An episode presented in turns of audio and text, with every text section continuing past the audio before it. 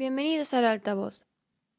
Este podcast donde se le da volumen a los temas secundarios.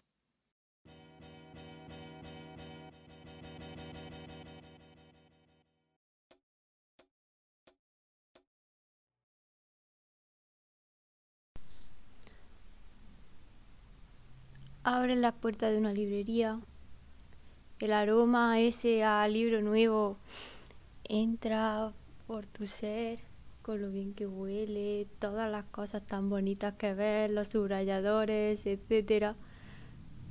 Todo ese ambiente y en el mostrador por las mañanas puedes observar durante el lunes por la mañana un taco enorme de revistas del corazón, ya bien sea el Pronto, el Hola, y otros están con los periódicos.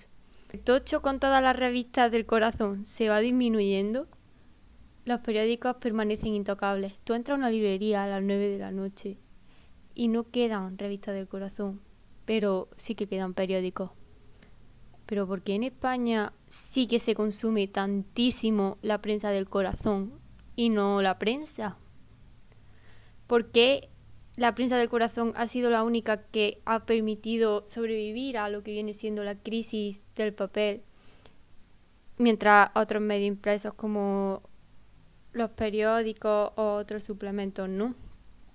Un ejemplo de ello es la playa. Imagínate en tu playita, etcétera.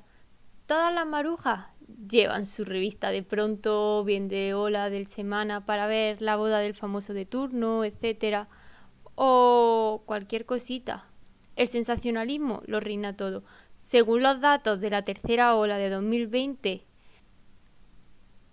5 de las 10 revistas semanales más leídas son del corazón, siendo la campeona Pronto. Pronto presenta unas audiencias increíbles. Es la revista más vendida de todas. Asimismo lo confirma mi librero de confianza.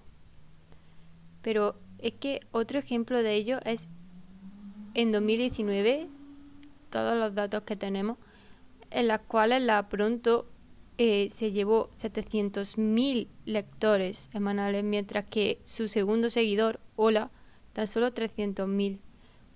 Vamos, esta arrasaba.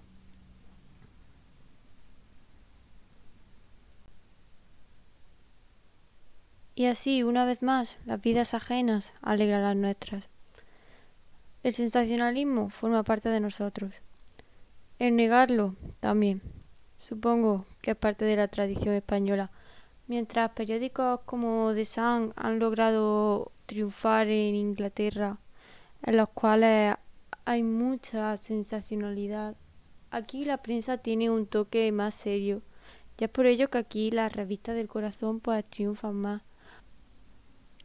No debemos detenernos simplemente en los datos de las revistas.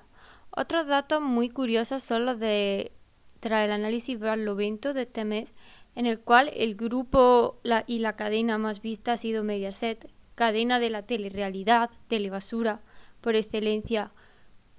¿Qué hace Telecinco? Telecinco te engancha de un programa a otro, de Sálvame a otro Sálvame, a la Isla de las Tentaciones, a la novela turca, llegando y que el corazón y que el sensacionalismo y que la visión de la vida ajena nos lleve. Pero, ¿por qué tanto fijación por la vida ajena?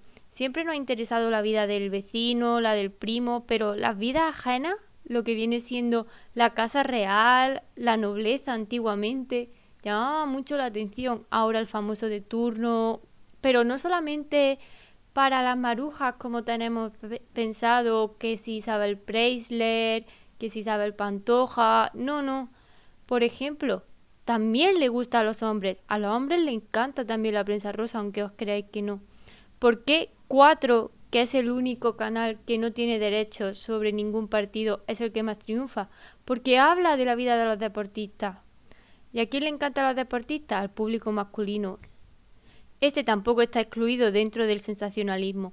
Y es que el sensacionalismo nos lleva llenando nuestra vida muchísimo tiempo. Tanto es así que todas las cadenas presentan un programa de prensa rosa. Pero es que la prensa rosa tanto estigma tiene que sí, nadie la consume, pero cuando ves las audiencias, estas no mienten. ¿Por qué le tenemos tanto estima en la sociedad a algo que todo el mundo hacemos? Al igual que el cristianismo no ha eliminado la manzana de su dieta a pesar de ser la fruta del pecado, nosotros no deberíamos de renegar de lo que vemos. Hay gente a la que le gusta más, hay gente a la que le gusta menos, pero nadie podría decir que Gran Hermano no es un éxito televisivo.